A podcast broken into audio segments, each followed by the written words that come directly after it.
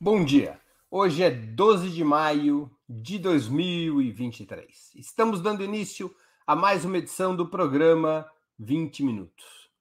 Segundo muitos estudiosos, a partir de 2016, o STF, Supremo Tribunal Federal, de forma mais acentuada, foi assumindo um papel cada vez mais protagonista na vida do país, reforçando uma tendência que já se verificava nos anos anteriores. Um marco decisivo foi quando o ministro Gilmar Mendes, em decisão monocrática, depois confirmada pelo Pleno, impediu a posse do então, do então ex-presidente Lula como chefe da Casa Civil do governo Dilma Rousseff. Era a primeira vez na história que o STF tomava decisões que incidiam sobre o direito presidencial de nomear seus auxiliares diretos. Essa decisão foi tomada, então, é, em função de um suposto desvio de finalidade. O ex-presidente Lula, segundo a decisão do ministro Gilmar Mendes à época, estaria sendo nomeado chefe da Casa Civil para protegê-lo de uma eventual incursão da Operação Lava Jato. A partir do governo Bolsonaro, esse protagonismo seria ainda mais relevante, com uma polarização direta entre o mandatário e o STF, por muitos aplaudido e saudado como o derradeiro bastião em defesa da democracia. Nesse cenário, a Corte Suprema iria se voltar contra a Operação Lava Jato, a qual avalizara até 2019, anulando as condenações contra Lula por fraudes processuais da 13ª Vara da Justiça Federal, que fora comandada por Sérgio Moro nessa função de defender uma institucionalidade eventualmente ameaçada, a Corte Suprema reforçou o Tribunal Superior Eleitoral, presidido pelo ministro Alexandre de Moraes, também designado relator dos processos das chamadas fake news, tornando-o cada vez mais poderoso. A escalada contra os crimes do bolsonarismo atingiu um novo, novo patamar com a intentora do dia 8 de janeiro centenas de prisões foram decretadas, incluindo a de um ex-ministro da Justiça, Anderson Torres, cuja liberdade provisória foi determinada nesta quinta-feira, 11 de maio, com a prisão preventiva trocada por medidas cautelares. Também nos últimos dias, o STF cancelou o indulto presidencial concedido ao ex-deputado bolsonarista Daniel Silveira. Pela segunda vez em seis anos, a Corte Suprema anulou ou modificou um instrumento considerado até então de exclusiva prerrogativa presidencial, ao lado da concessão de asilo a estrangeiros, ambas ferramentas antes concebidas como imunes ao controle judicial. A intervenção anterior tinha sido em 2017, contra indulto natalino concedido pelo então presidente Michel Temer. O STF agora indica que tomará decisões cada vez mais pesadas contra as plataformas digitais, transformando essas decisões em jurisprudência, mesmo que o parlamento não aprove a curto prazo legislação apropriada. Por ora, as fileiras que se reivindicam progressistas e democráticas têm aplaudido o STF e o ministro Alexandre de Moraes, em um movimento de aproximação que começou em março de 2021, quando se formou maioria para rever as decisões da Operação Lava Jato. Mas essa concentração de poderes no STF, o que alguns chamam de ativismo judicial, é boa para a democracia? Quando o punitivismo é supostamente acionado por razões nobres, como enfrentamento à extrema-direita, ele deveria, o punitivismo deveria ser festejado?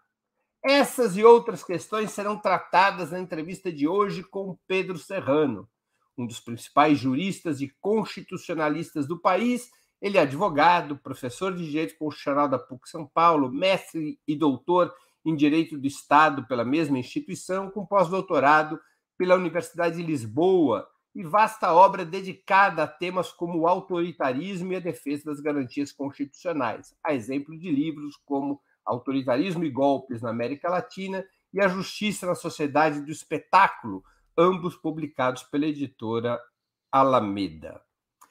Já vamos começar, que o tema é quente.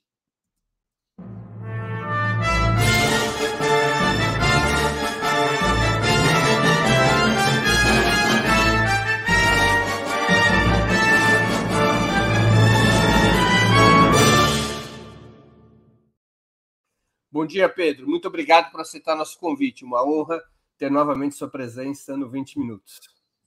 É uma honra minha que é estar com você, que é uma das pessoas da minha geração que eu mais admiro, um dos maiores quadros que a gente tem na minha geração. É sempre um prazer estar contigo.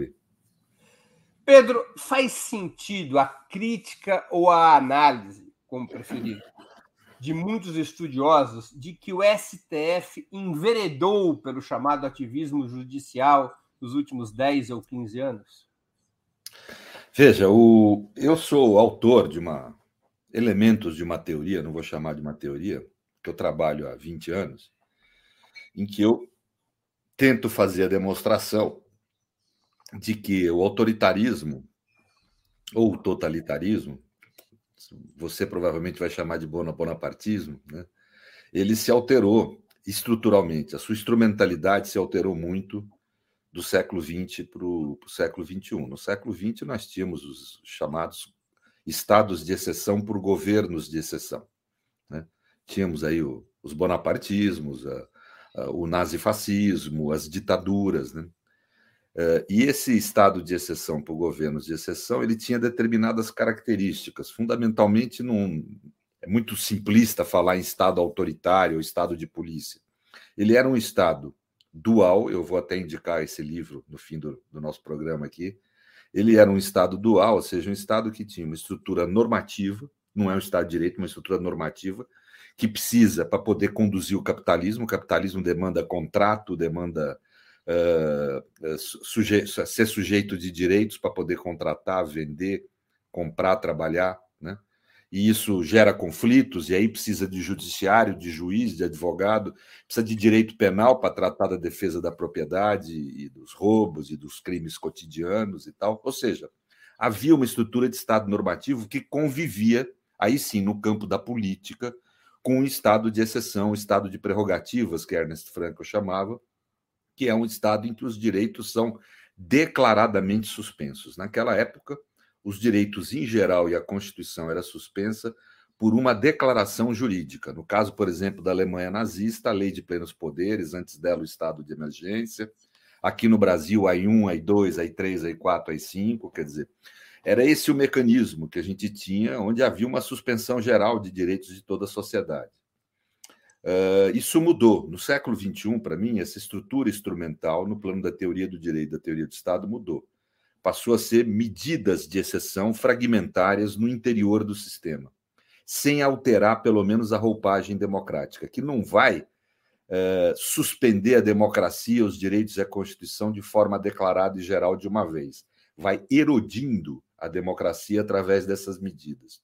E exatamente um dos livros, que, aliás, os dois livros que você mostrou aí, fazem parte desse percurso teórico, em que eu procuro demonstrar que na América Latina foi o sistema de justiça, não só a STF, foi o sistema de justiça o principal agente inicial dessa nova forma de autoritarismo, que começa com a guerra às drogas, eu posso explicar depois o porquê, migra para a política com o caso do mensalão, é um caso esquecido quase. Mas foi um caso marcante em termos da evolução dessa nova forma autoritária no Brasil, que recorreu a medidas de exceção. Aqui na América Latina, nós tivemos dois, dois grandes categorias de medidas de exceção. Os processos penais de exceção, que têm uma aparência de cumprir a norma, de cumprir a regra. Né? É o que a gente fala, que, que é direito no plano estrutural e não é direito no plano funcional. Por quê?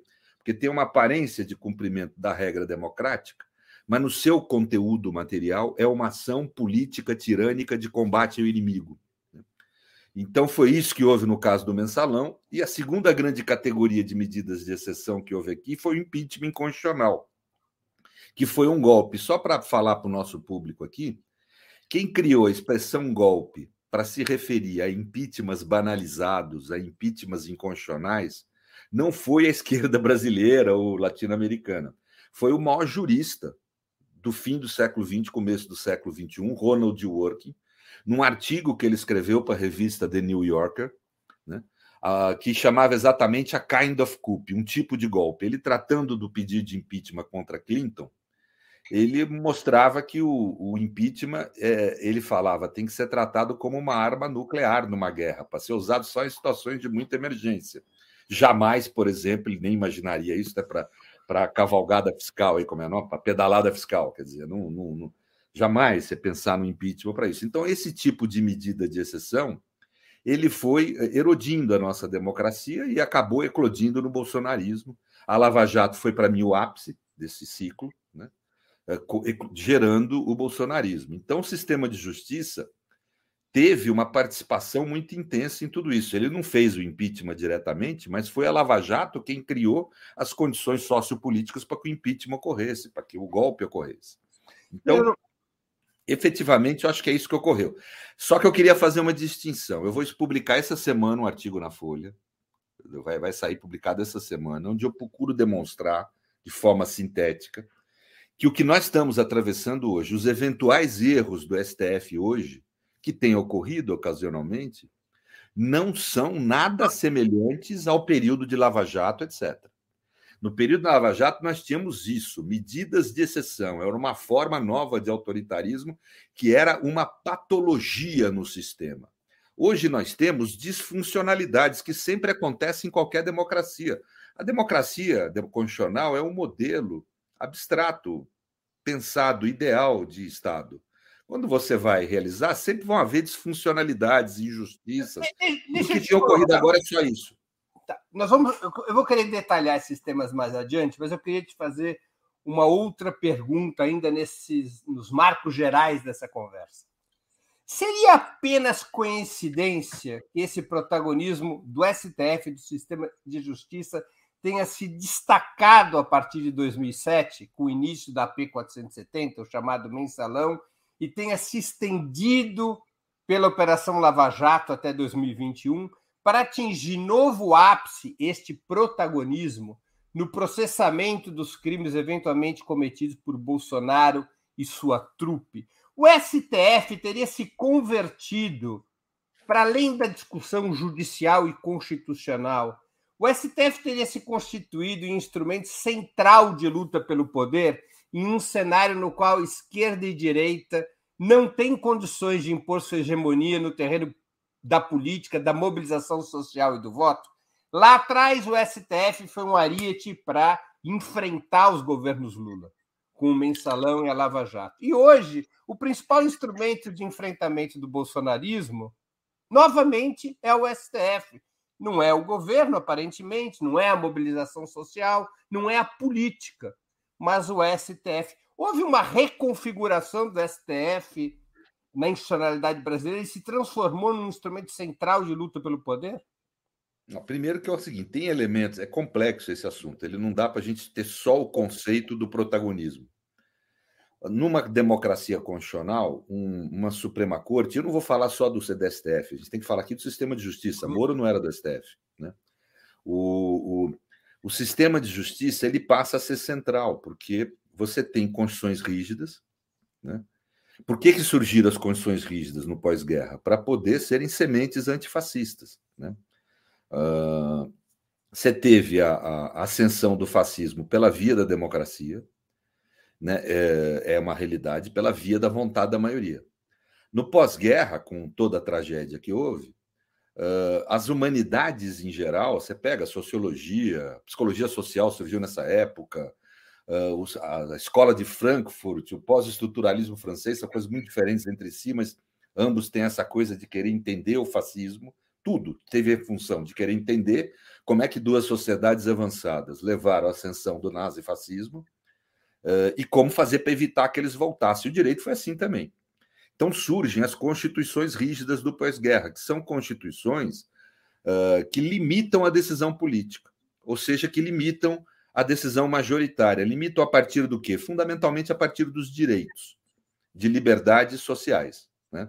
Ou seja, a decisão política que no pré-primeira, segunda guerra mundial era considerada livre na estrutura de Estado, porque a Constituição tinha o mesmo patamar hierárquico das leis ordinárias, isso leva a quê? que os legislativos podiam mudar as normas constitucionais quando bem quisessem, e os legislativos representariam a maioria. Uh, isso mudou no pós-Segunda Guerra Mundial para você ter um sistema que preserva os direitos de minoria de forma antimajoritária. Né? Foi um elemento civilizatório que houve, não tenho a menor dúvida. Agora, isso traz um problema, que é você ter o sistema de justiças mais protagônicos, porque o poder de interpretar o direito passa a ser maior no plano do, do, do jogo político de Estado. Né? Esse poder de interpretar o direito passa a ser tão relevante, a meu ver, quanto o poder de produzir o direito, de produzir leis. Né? Então, e isso é natural de um sistema assim. Então, já tem esse elemento que eu chamaria de estrutural.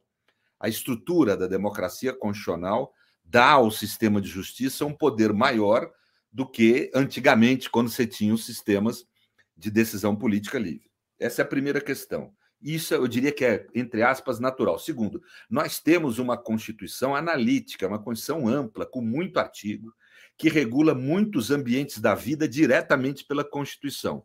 Então, isso amplia o poder de interpretação de uma Suprema Corte. Ela vai poder, é, ela vai ter que ingressar em todos esses ambientes da vida para determinar o sentido que as normas constitucionais atribuem a esse ambiente. E isso tudo não é ativismo judicial no sentido negativo. Né? O sentido negativo do ativismo judicial começa quando ela passa a querer ingressar num território que é próprio da política. Né? Isso se dá em dois momentos: quando o judiciário deixa de ter contenção, né? num conceito que vai ser difícil explicar aqui no horizonte de um, de um programa, né? mas é um conceito do disagreement, do desacordo moral, e político que certos conceitos trazem. Havendo um desacordo mais intenso, correto é o, é o judiciário deixar para o legislativo, para a política, decidir a respeito daquele tema. E há esse também esse ativismo negativo quando você passa a ter interpretações, eu vou usar uma expressão, mas não entenda mal, o, o, o Breno, é uma expressão no sentido filosófico-político. Interpretações idiotas do sistema. Idiotas em que sentido? Que você passa a construir um sentido de linguagem que só você entende. Ou seja, a Constituição está lá, está claro. Né? Para aprisionar alguém só depois do trânsito em julgado. Vem o STF, não, é a partir da decisão de segundo grau. Da onde tirou isso? No fundo, de lugar nenhum. Então, isso é um ativismo judicial grave, porque ele está inovando a ordem constitucional e não interpretando e aplicando, não está no papel subordinado que ele deveria estar, está se atribuindo, no fundo, poderes constituintes. Então, esse tipo de ativismo negativo é que se deve fazer a crítica. Dentro desse ativismo negativo, tem a situação mais radicalizada, que é a produção de medidas de exceção, que eu chamo, que não são meras inconstitucionalidades, mas são inconstitucionalidades que visam, vamos dizer, obter função política, que é deteriorar a própria democracia. E o sistema de justiça no Brasil foi agente desse tipo de medida. Hoje é diferente, nós não podemos confundir o que está acontecendo hoje com essa situação passada. Né? Por exemplo, eu fiz uma crítica, fui até criticado ambiente de esquerda, contra a, a decisão do Alexandre que manteve a prisão do, do Anderson Torres. Uhum. Porque vi nos fundamentos dessa decisão elementos que não, não, não podem se sustentar num horizonte civilizado. Por exemplo, um dos, um dos dois fundamentos que ele deu, ele ter atrasado para entregar senhas dos seus celulares. Ele nem é obrigado a entregar o celular, nem é obrigado a entregar a senha, não pode ser preso por isso de jeito nenhum. Nem é obrigado a produzir provas contra si próprio. Contra si mesmo, claro. E isso é uma coisa grave, porque é você querer usar da pessoa do investigado para obter provas. O limite disso é a tortura, para você ter uma ideia. Né? Então, é, é algo que numa sociedade civilizada como método de investigação não deve existir. Mas o que, que fez o Alexandre ontem? Revogou a prisão. Não é que eh, o Anderson, como eu falei já no passado, iria ficar solto e não vai ficar solto, vai ficar na casa dele com tornozeleiro e uma série de restrições, mas o corpo dele já não está sob a gestão do Estado. Isso jamais ocorreria numa Lava Jato, para te dar um exemplo concreto. Jamais ocorreria. Né? Uh, a Lava Jato foi uma força. Primeiro, é outra, o Alexandre, mesmo que de uma forma punitivista, às vezes está aplicando decisões de jurisprudências anteriores. Na Lava Jato foi criado jurisprudência para prender Lula, por exemplo, essa que eu dei aqui do, do, do, do aprisionamento em segundo grau foi uma delas. Né? O conceito de corrupção mudou na adesão do Moro. Ele aplica um conceito de corrupção que só ele tinha criou do, no Brasil, né? Quer dizer, então, seja, então você a Lava Jato teve características diferentes, foi muito mais violenta.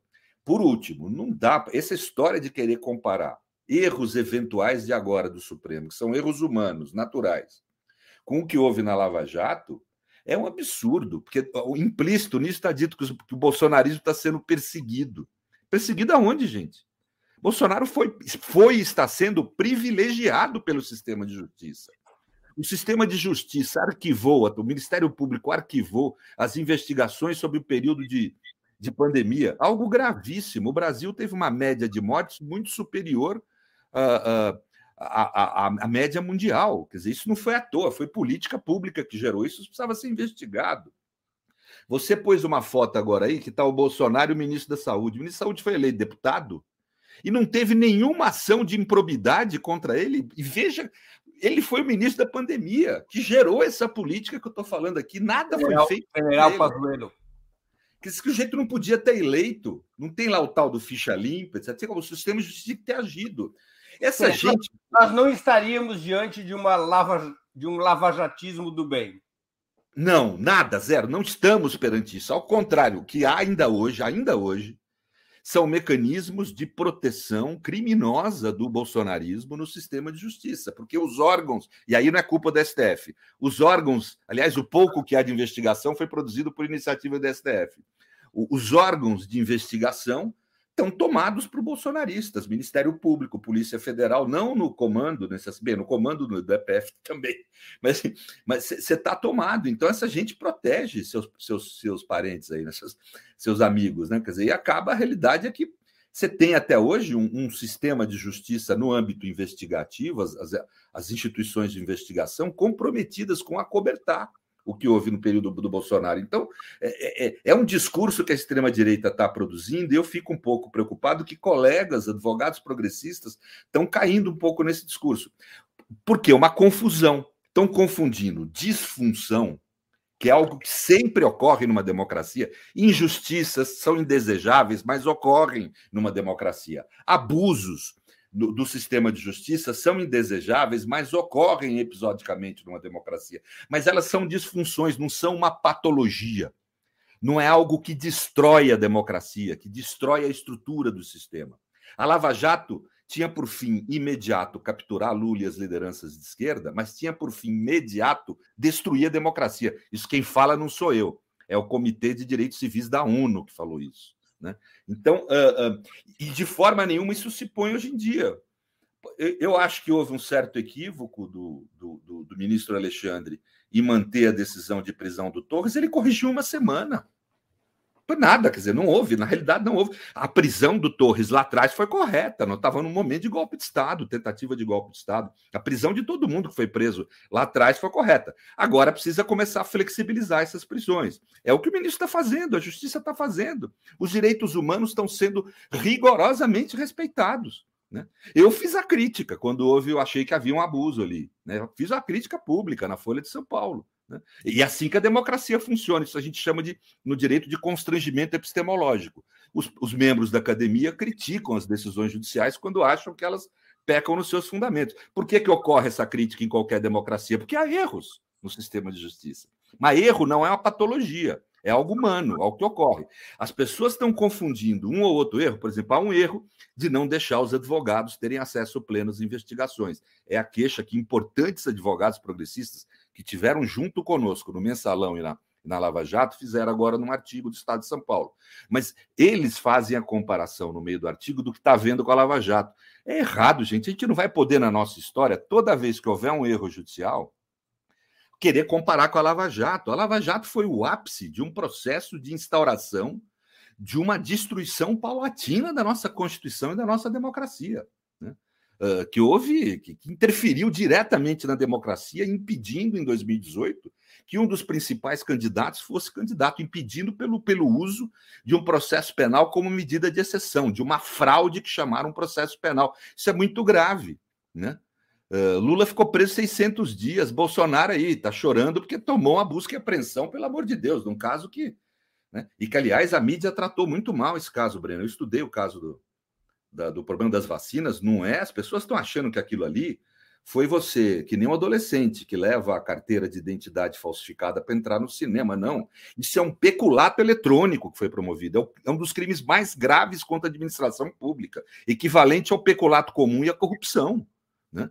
Ah, porque você ingressar num banco de dados públicos para fraudar o conteúdo desse, desse banco uh, uh, por conta de, de, eh, de, de, querer alterar algo em seu benefício é peculato diz a Constituição. Peculato eletrônico é chamado, diz a lei. Né? A pena é a mesma do peculato comum e da corrupção. Né? Então são crimes graves que foram ali cometidos. E ele foi beneficiário. É natural ele ser investigado, gente. Se ele foi beneficiário, ele pode ter sido partícipe.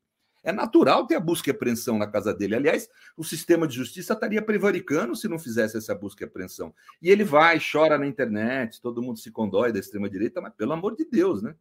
Falar, então, assim, não há situação. Na, na Lava Jato houve uma persecução à esquerda. Isso está mais do que comprovado, inclusive no plano das cortes internacionais de direitos humanos. Né? Houve uma persecução à esquerda por medidas de exceção que atacaram a esquerda de forma imediata e a democracia de forma imediata. Hoje não há nada disso. Os processos visam defender a democracia, os direitos fundamentais estão sendo uh, respeitados, né? Uh, a questão do Anderson Torres, que era um pouco mais polêmica, foi resolvida. Uh, as investigações estão ocorrendo dentro dos trilhos. O relatório desse caso das vacinas da PF é um primor de investigação. Eu sugiro que todo mundo leia. As pessoas não leem no Brasil, por isso que ficam falando bobagem. Né? Uh, a, as críticas que os advogados de direita têm feito, desculpe, nenhum deles leu o procedimento. Se lesse, não teriam feito essas críticas. Né? Posso fazer, posso debater uma, uma a uma delas aqui, se você quiser. Né? Então, nós não podemos confundir. Agora, tem, às vezes, ocorrem erros? Ocorrem. É um erro não deixar os advogados ter acesso a alguns inquéritos ali. Mas esse tipo de disfunção ocorre todo dia em qualquer delegacia do Brasil. Né? É, é uma disfunção, é um erro do sistema que nós temos que corrigir. Nós temos que criticar. É papel nosso criticar, mas não confundir com o que houve na Lava Jato, que foi uma ação política tirânica de persecução a inimigos políticos. Antes de continuarmos, eu queria pedir a vocês que contribuam financeiramente com o Opera Mundi. Há cinco formas de fazê-lo. A primeira, assinatura solidária em nosso site, operamundi.com.br barra apoio. A segunda é se tornando membro pagante em nosso canal no YouTube. Basta clicar em Seja Membro e escolher um valor no nosso cardápio de opções. A terceira é contribuindo agora mesmo com Super Chat ou Super Sticker. A quarta é através da ferramenta Valeu, valeu demais quando assistirem aos nossos programas gravados. E a quinta forma de contribuição é através do Pix. Nossa chave no Pix é apoia.operamundi.com.br. Eu vou repetir. Nossa chave no Pix é apoia.operamundi.com.br. Faça sua contribuição, ajudem a Opera Mundi a se fortalecer como um jornalismo que coloca a verdade acima de tudo.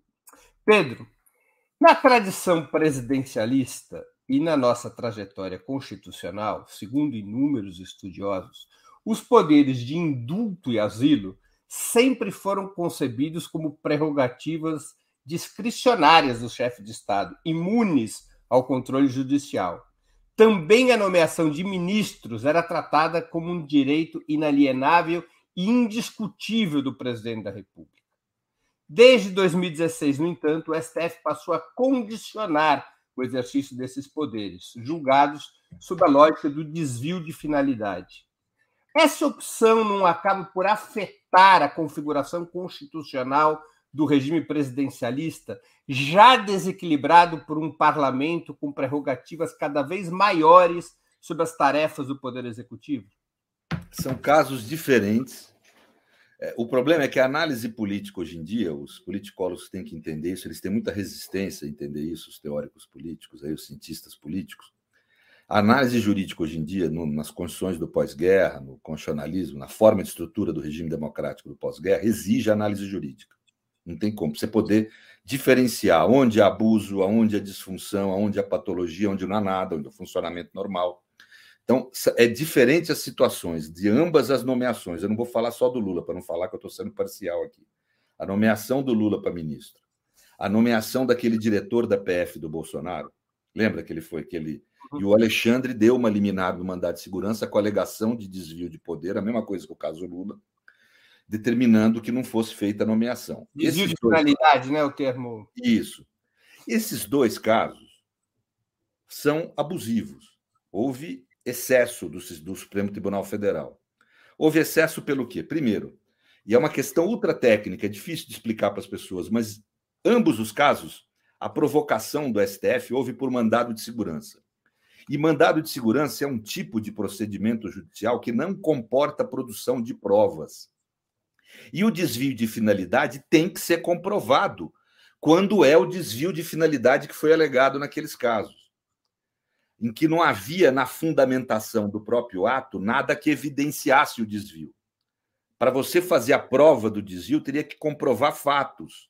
Por exemplo, esse fato aí do Lula, de que ele seria beneficiado por sair de Curitiba pela nomeação para mim, precisava demonstrar isso, porque o processo iria para o STF. O STF está dizendo que eh, ele agiria de forma claudicante em relação a Lula. O STF está dizendo que ele não é uma instância legítima de julgamento, que ele não consegue ser imparcial. Né? Agora que Curitiba conseguiria ser imparcial, aliás, demonstrou-se no tempo que tudo isso era uma grande bobagem. Mas essa prova precisaria ser feita e o mandado de segurança não comporta fazer essa prova. Aonde comportaria fazer essa prova? Uma ação popular, só que daí não é o Supremo quem julga a ação popular, é a primeira instância. Então, o Supremo invadiu competência de outras instâncias, se utilizando de um procedimento absolutamente inadequado para julgar desvio de finalidade. Né? Então, nesses dois casos, eu fiz a crítica. Eu fiz a crítica no momento lá do, questão do Lula, fui para, no estado de São Paulo, dei entrevista, e dei uma entrevista na Folha criticando, uh, que a Folha é sempre aquela coisa, né? Me colocou jurista de esquerda? O Ives Gandra é sempre jurista, né? Eu sou jurista de esquerda, mas, mas, o, mas de qualquer forma, colocou na manchete isso, mas para dizer que eu fazia uma crítica à decisão do ministro Alexandre, porque achei uma decisão abusiva, e aí sim você pode falar e interferência indevida, portanto, do judiciário na esfera do poder executivo. No caso do Daniel Silveira, não. E olha que eu quero trazer algumas coisas só para me legitimar na fala aqui. Eu critiquei intensamente na UOL a quando foi feita a prisão preventiva do Daniel Silveira, os fundamentos que o ministro Alexandre deu. Critiquei a, a, a, o sopesamento da pena no final do caso dele, achei que foi muito uh, intensa, eh, foi, foi, punitivista a forma de julgar no final do judiciário. Né? Isso é uma coisa. Então é só para mostrar que eu não tenho. O problema é que esse indulto que foi dado para Alexandre não foi o indulto. A gente tem que parar com isso. O indulto é, ou a graça, ou o indulto individual, eles são atos políticos feitos para livrar uma pessoa da cadeia por razão humanitária. Ou seja, tem uma função e um motivo. Você tem que alegar razões humanitárias. Se o Bolsonaro tivesse escrito nos fundamentos da sua decisão por razão humanitária. Mas isso não está na Constituição, né, Pedro? Que é por razão humanitária. Não, não está. É no sistema constitucional. Indulto quer dizer isso. Indulto é você uh, retirar uma pessoa da cadeia por razão humanitária. Uh, agora, nunca o indulto pode ser usado como uma forma de revisar a decisão judicial. E o Bolsonaro é claro nesse sentido no que ele escreveu nas razões do indulto. Ele escreveu lá: uh, o judiciário usou uma pena excessiva em relação ao Daniel, o Daniel é inocente, não é culpado. Ou seja, ele usou do indulto para querer revisar uma decisão judicial. Isso não é possível no sistema constitucional e no sistema democrático. Cabe ao sistema de justiça. Uh, um, ser o, o, o, guardião da Constituição. É a Suprema Corte que é o guardião da Constituição. O que quer dizer guardião da Constituição? Ela que decide de forma final as questões de direito. Mas, Pedro, e o indulto como razão de Estado?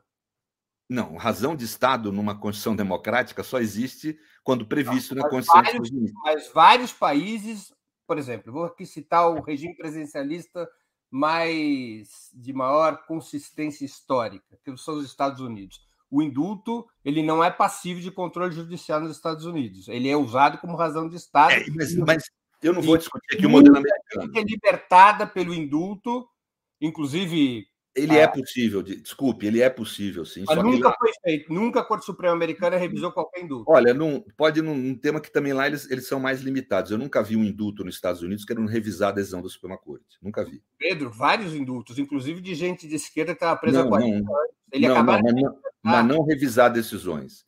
Ele não aponta mesmo de gente esquerda, do pessoal da Panteras Negras, ele não aponta nos seus fundamentos o que o Bolsonaro fez. O Bolsonaro foi muito mal orientado. Veja, Breno, só há uma hipótese. No caso dos Estados Unidos, só uma coisa aqui, porque é um, é um assunto que eu, que eu fui atrás. No caso dos Estados Unidos, eles não precisam nem alegar as razões. O presidente da República não precisa nem alegar as razões. Pois é, mas o problema é que o Bolsonaro alegou. Ao alegar, veja, é do sistema democrático. Isso quando você motiva um ato público, a, a validade desse ato está condicionada pelos motivos que você alegou.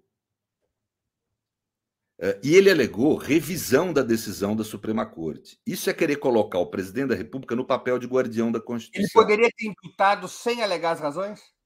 Eu, seria mais legítimo. seria mais legítimo do que o que ele fez. Porque ao alegar essas razões, ele coloca o, o, presidente da República num papel de revisar as decisões judiciárias. Isso não pode. Né? Para você ter uma ideia, o único sistema que admitiu presidente da República como guardião da Constituição, os Estados Unidos jamais admitiu. Foi o regime nazista, foi Carl Schmitt. Tem um livro em que ele debate com Kelsen, que era um antigo jurista judeu, quem era o guardião da Constituição, quem deveria ser. Carl Schmitt defende o presidente da República, que é o que foi aplicado no Reich depois. Né? E Kelsen defende que deveria ser o sistema de justiça, a Corte Suprema. Né? Essa história de não revisar ato político pelos seus fundamentos, já deu mal na história. Tem o caso Procheslag, na ascensão do nazismo. Que foi o quê? Teve aquele conflito lá uh, uh, uh, no estado da Prússia. Você deve lembrar, você é um historiador de primeira, em que os, os, os trabalhadores foram atacados pelas SA nazistas, né? a coisa, como o Estado da Prússia era governado por um governo social-democrata, o que, que faz o governo central que estava no período de namoro com o nazismo? intervém no Estado da Prússia, né, em favor dos nazistas lá, porque diz que os sociais-democratas estavam acumpliciados com os comunistas e beneficiaram os comunistas nesse conflito. Né, que é falso, depois se demonstrou falso isso. O que, que faz a Suprema Corte alemã na ocasião? Ela deixa de julgar com esse fundamento que você deu. É razão de Estado, eu não posso interferir. Isso favoreceu a ascensão do nazismo. Favoreceu brutalmente. Há um livro agora de um grande jurista, um, um marxista lá do Ceará, um grande constitucionalista, né? É, que é o, o Martônio Valverne, né? em que ele lançou agora esse livro. Eu tive a oportunidade de estar no lançamento do livro dele, debatendo com ele, um livro exatamente que chama uh, uh, uh, Reich, Prússia versus Reich, ou Reich versus Prússia, né? onde ele detalha esse caso. Né? Ele detalha esse caso. Não, não existe essa história do ato político ser intangível pela jurisdição. Ele tem uma amplitude de discricionariedade maior.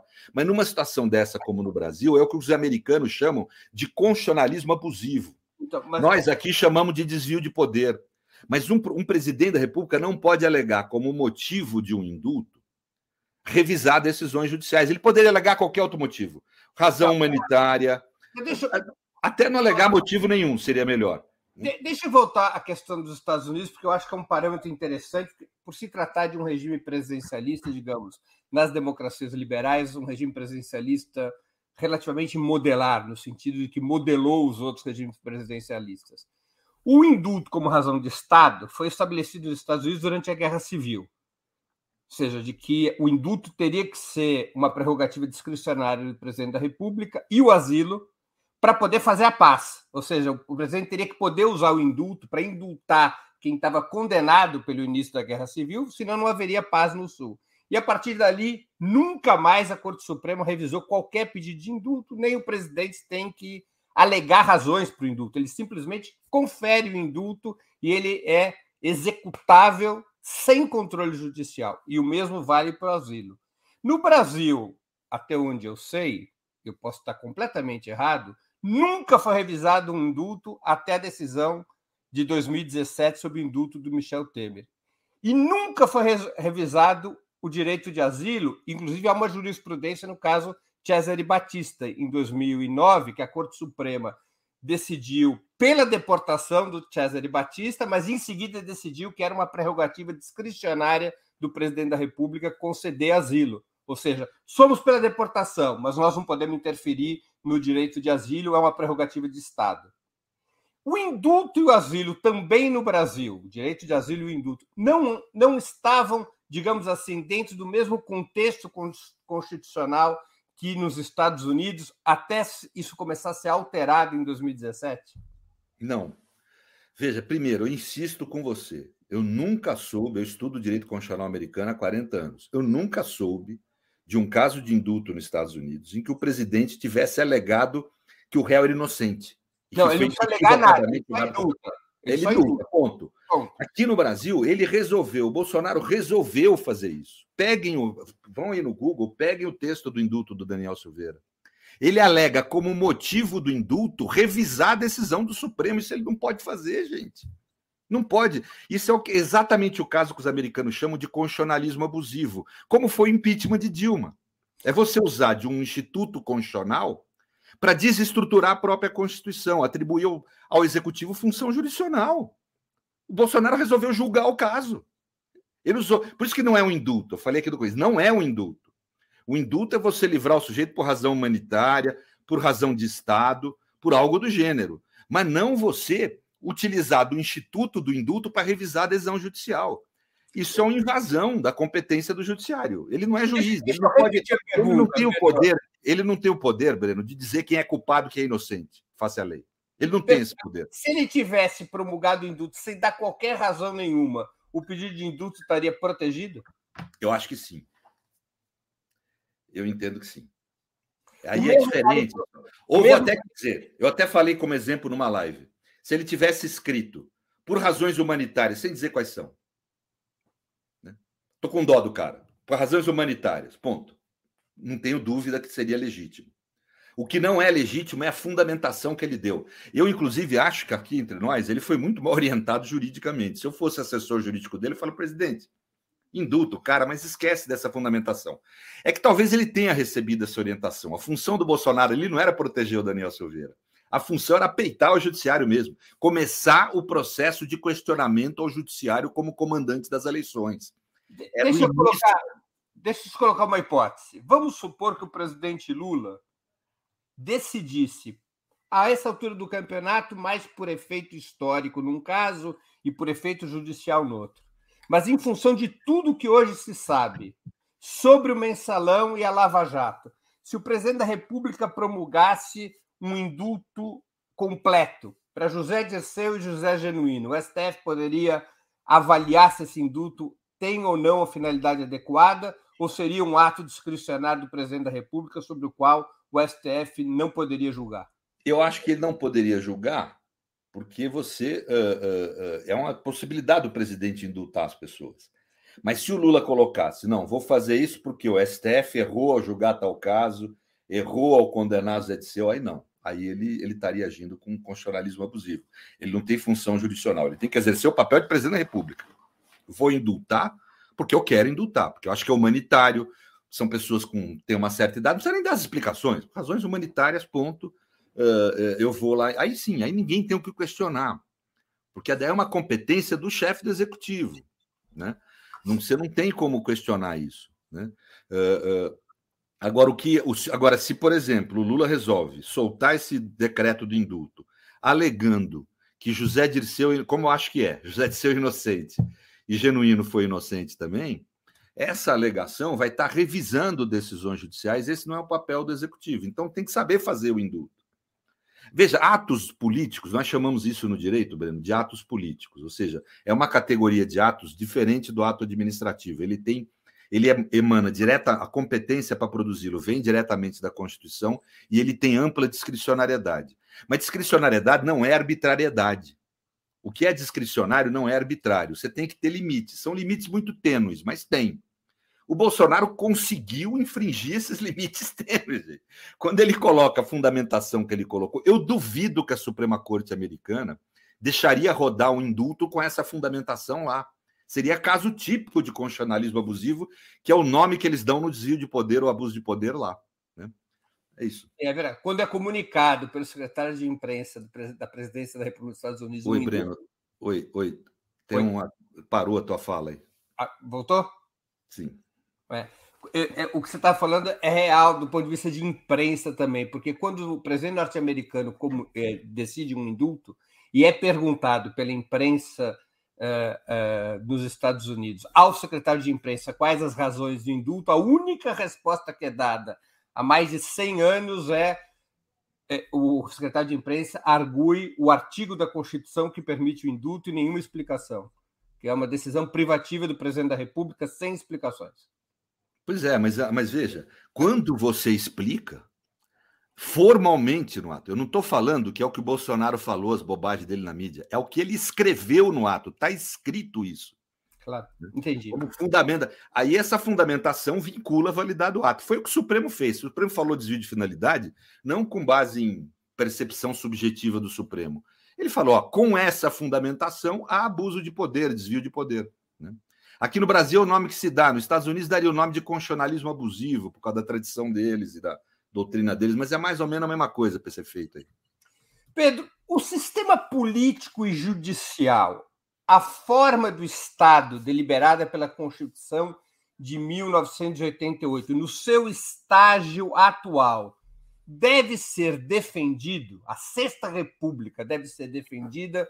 Ou ela, ou é, ou ela é um cadáver insepulto, nas entranhas da qual o neofascismo continuará a se procriar? Olha, a, quem faz a melhor análise macroeconômica nessas coisas que eu conheço é você, é melhor você responder no plano macro, macro, macro político, perdão, macro político. Eu vou falar no plano instrumental, que é onde eu opero, sou advogado, sou constitucionalista, professor de direito. O, há um problema grave na nossa estrutura de Estado que envolve a primeira questão sua, do papel do, do Judiciário da Suprema Corte.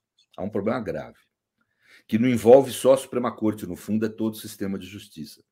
Por isso que eu fui contra aquela ideia de fazer um semipresidencialismo. Ela colocava como se o problema de Estado brasileiro tivesse no executivo e no legislativo. O judiciário não tem problema nenhum. Né? E não é bem assim. Né? Uh, uh, nós temos um sistema que é único no mundo. Uh, o grande poder da Suprema Corte é o que a gente chama de controle de constitucionalidade, algo que vem dos americanos, Alexander Hamilton, etc. É o poder que, os, que a Suprema Corte tem de declarar inconstitucionais decisões do, do, dos poderes políticos, do executivo e do legislativo. Né? Uh, e essa, esse exercício de controle de constitucionalidade do Brasil, ele é exercido de forma absolutamente atípica. Primeiro, porque você está falando em ato político, veja que se controla a constitucionalidade de emendas constitucionais. Até hoje eu sei de dois países no mundo que fazem isso, o Brasil de forma muito mais intensa, inclusive. Quer dizer, uma decisão de três quintos do legislativo é anulada pelo judiciário. E pior, essa decisão de três quintos do legislativo pode ser suspensa pela, pela decisão de um único ministro. Isso não existe em nenhum outro lugar do mundo. Esse papel ultra empoderado do relator, ele eh, não existe em nenhum outro lugar do mundo. Segundo grande problema que nós temos, ou seja, o papel do relator. Né? Uh, você sabe disso. O papel do relator na Corte Suprema, está se referindo. Na Corte Suprema e nos outros tribunais. Isso se reflete em todos os outros tribunais. O direito de decisão é, monocrática. Né? Isso, e a modernidade, em termos de sistema de justiça, ela é caracterizada pelas decisões colegiais. A modernidade, o Estado moderno surge pelas, no campo jurídico pelas cortes de Westminster. Vamos decidir de forma colegiada que a tendência é ser menos arbitrário que decisões individuais. Né? Então, nem isso foi observado. É medieval isso. O segundo problema é mais grave, é na estrutura da própria Constituição. O Brasil tem uma mania, o brasileiro, de querer juntar coisas diferentes para querer, entre aspas, recolher o que tem de bom em dois sistemas muito diferentes. É típico nosso isso. A gente acha que casal, o, o, a mulher inteligente com o cara bonito vai dar um filho bonito e inteligente, quando às vezes dá o filho burro e feio. Né? Então, então, a gente tem essa mania. Né? Então, nós fizemos na, na, na Constituição de 88 uma junção do modelo europeu de controle de constitucionalidade, que é feito por uma corte constitucional no estrito senso, ou seja, não é um órgão do judiciário. Corte constitucional na Europa é um órgão da sociedade civil que se coloca acima dos três, ou alatre, vamos dizer assim, dos três poderes, e julga a constitucionalidade de atos dos três poderes. Portanto, os poderes em si são mantidos de forma equilibrada e compatível entre si. Nos Estados Unidos, é a Suprema Corte, é o Poder Judiciário, que a gente chama de Judicial Review, o nome que se dá, é o Poder Judiciário quem faz o controle de constitucionalidade. Mas o Judiciário, ao fazer isso, ele decide o caso concreto, João contra José. E isso tem efeito no sistema por causa do sistema de precedentes. Em nenhum momento o Judiciário decreta uma lei como nula, ou um ato do Executivo como nulo. Né? É, ele decide que, naquele caso concreto, aquela lei é inconstitucional, isso repercute no sistema porque forma precedente. Isso se intensificou muito a partir de uma decisão da década de 50 sobre direitos civis, Brown versus Board of Education. Aqui nós resolvemos, Breno, fazer uma fusão, uma salada dos dois sistemas. Então nós temos um órgão do judiciário, que é o STF, que julga uh, uh, politicamente, a expressão que se usa, faz o controle político de constitucionalidade, como na Europa. Ele anula ato dos outros poderes. Então, a nossa Constituição transformou o judiciário num poder superior aos outros poderes, desequilibrando o sistema. Então, você me pergunta, eu não sei quando, não sei se é acho que não é o momento de discutir, né? mas no futuro nós vamos ter que rever essa estrutura de Estado. Eu acho que o melhor mecanismo é adotar o modelo europeu, controle político de constitucionalidade, a outra, a outra fusão no sistema brasileiro é entre parlamentarismo e presidencialismo. Sim. É outra confusão que há. Você tem uma, um presidencialismo muito parlamentarista, lei de diretrizes orçamentárias, coisas típicas de parlamentarismo. Comparado com outros regimes presidencialistas, o presidencialismo brasileiro, ao contrário do que muitos dizem, ele é bem mais fraco do que os regimes presidencialistas, como dos Estados Unidos e dos demais países da América Latina. Não, e há paulatinamente um dos grandes problemas que esse modelo de controle de constitucionalidade brasileiro traz é de, ir deslegitimando a soberania popular no sistema. A democracia no pós-segunda guerra é um equilíbrio tênue, tenso, entre uh, soberania popular, portanto, decisões majoritárias, com defesa dos direitos. Aqui nós estamos desequilibrados na estrutura constitucional. A estrutura dá para o judiciário um poder que ele não deveria ter em relação aos outros poderes. Né?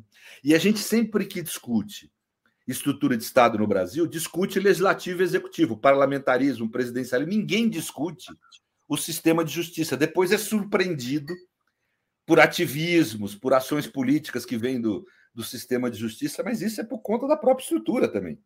Quando nós discutirmos, em algum momento da nossa história, uma revisão dessa Constituição, não nos direitos fundamentais, mas nas outras questões, de estrutura de Estado, carreiras de Estado, etc., nós temos que lembrar que não basta discutir executivo e legislativo, se é semipresidencialismo, se é presidencialismo pleno, se é parlamentarismo, tem que discutir o papel do Poder Judiciário, que é atípico, é uma jabuticaba. Não há outro sistema no mundo que tenha essa disfunção que nós temos na estrutura de Estado brasileiro.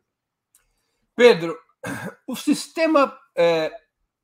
Você acha que as forças de esquerda, especialmente o PT, o PT votou contra a Constituição de 88, aliás entre outros, o motivo principal, exatamente é, as características que seriam, aos olhos desse partido, pouco democráticas do sistema político. Você acha que as forças de esquerda, especialmente o PT, deveriam retornar à defesa da reforma estrutural do Estado, da reforma estrutural do sistema político e judicial do país, incluindo a convocação de uma nova Assembleia Constituinte como o principal legado democrático do governo Lula? Olha, não sei se agora, não sei se o Lula, se o governo Lula tem, teria essa, essa capacidade de produzir isso, seria bom produzir isso agora. Ou seja, eu não estou aqui ingressando no juízo de conveniência e oportunidade de fazer isso agora. Isso eu deixo para você, que eu acho que conhece muito mais política do que eu, né? ação política. Eu falo no plano estrutural de Estado.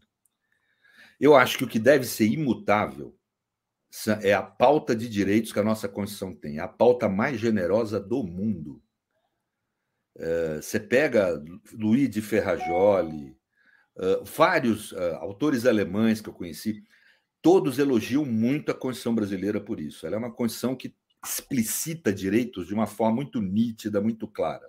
Então, esse aspecto tem que ser imutável. Os direitos, tanto de, do artigo 5 os direitos fundamentais, como os direitos sociais, tem que ser imutável. Agora, existe uma estrutura de Estado que precisa mudar, e ela só pode mudar por uma Assembleia Constituinte. E eu não vi motivos jurídicos. Quando a Dilma cogitou uma vez, você lembra, de fazer uma Assembleia Constituinte limitada, limitada exatamente da forma que eu estou falando aqui, vamos mexer na estrutura política sem mexer nos direitos. Teve gente da área jurídica, não, o poder constituinte é ilimitado, tem que ser ilimitado. É uma é ilógico falar isso. Se eu chego e falo que o poder constituinte é ilimitado, ele não é submetido, portanto, a regra nenhuma, já estou submetendo ele a uma regra, que é não ser submetido a regra nenhuma. Quer dizer, eu estou impedindo o povo de eleger uma Assembleia Constituinte com esses limites que eu estou falando aqui. Isso é um absurdo.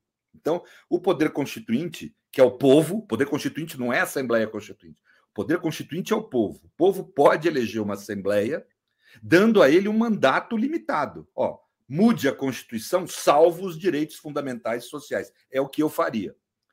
Isso que eu acho que é a grande solução da estrutura de Estado brasileira. E daí tentaria produzir nessa Constituinte, as forças de esquerda, um reequilíbrio da relação entre os poderes, criar uma corte constitucional. Isso é tão importante quanto discutir parlamentarismo ou não. Né? Eu faria essas coisas, mas agora você vai me perguntar, é hoje que a gente deve fazer isso? Eu não sei. Eu tendo a achar que não. Acho que o governo Lula está é um governo que não está aí para segurar o barranco para não cair, não está para subir em cima do barranco, sabe? A impressão que me dá. Mas, uh, mas talvez seja, não sei, isso é uma discussão que tem que haver no meio político. De toda maneira, você, é, do ponto de vista da democracia, você acha que deveria ser feita o que se chama da reforma do Estado? Eu não tenho a menor dúvida disso. Nós temos um Estado viciado. Né? Nós temos. Alô, você está aí, Breno? Estou. Apagou a minha coisa aqui. O, o, nós temos um Estado viciado. Né? É, é, é um problema. Tá bem. Pedro, nós estamos chegando ao fim da nossa conversa e eu queria te fazer duas perguntas que eu sempre faço aos nossos convidados e convidadas antes das despedidas. A primeira, qual livro você gostaria de sugerir aos nossos espectadores? A segunda, qual filme ou série poderia indicar a quem nos acompanha? Olha, o, o livro, eu vou indicar um livro que é da minha área, vamos dizer assim, né, da teoria do Estado e, e da teoria do direito, mas que eu acho muito útil para entender como funcionam as ditaduras, né? como funciona o regime totalitário ou autoritário, né? é, como funciona na estrutura de Estado. Ele chama Dual State, é um livro produzido em inglês, de um autor chamado Ernest Frankel, para mim o melhor livro de teoria do Estado e do direito produzido sobre ditadura, né? como funciona a ditadura mostra que é muito mais complexo que essa ideia que as pessoas tratam como o Estado totalitário, como o Estado de polícia aponta. Muito mais do que isso, é uma estrutura complexa. Eu acho que ajuda a entender como eram os estados de exceção por governos de exceção no século XX. E também dá um caminho para você entender o que disso mudou. Né? Você fazendo a crítica do livro, você chega a, a essas novas formas de autoritarismo que nós temos hoje em dia. Então, esse livro eu indico. E vou dizer mais: ele está para ser publicado em português pela editora Contra Corrente. Eu sou um dos que está financiando essa, essa empreitada dessa tradução e, e vamos dizer, e, e, publicação em português. Né? Hoje ela só está publicada em inglês. E, por fim, o filme que eu vou indicar, Breno, ele, ele é um filme uh, da. Eu tô, vou pegar aqui o nome, eu dei para a tua assistente aí, mas deixa eu ele é um filme uh, uh, muito interessante. É um filme de julgamento. Como as pessoas que, que estão assistindo devem gostar dos temas de direito que vieram me assistir aí, é o filme Traidor Americano, o julgamento de Axie Sally, né? É um baseado em fatos reais, muito interessante a história de uma do julgamento de uma pessoa que colaborou com o nazismo, sendo locutora de rádio, e ela era norte-americana. Muito interessante de assistir. E alguma é série? É com o Alpatino, grande ator. Ah, e, e, em que plataforma que está esse filme? Ah, acho que na HBO, na HBO. Ah, perfeito. Nossa, bacana. E alguma série? Não, série não. Eu, eu, eu gosto de novelas. Novelas tão ruim. Então.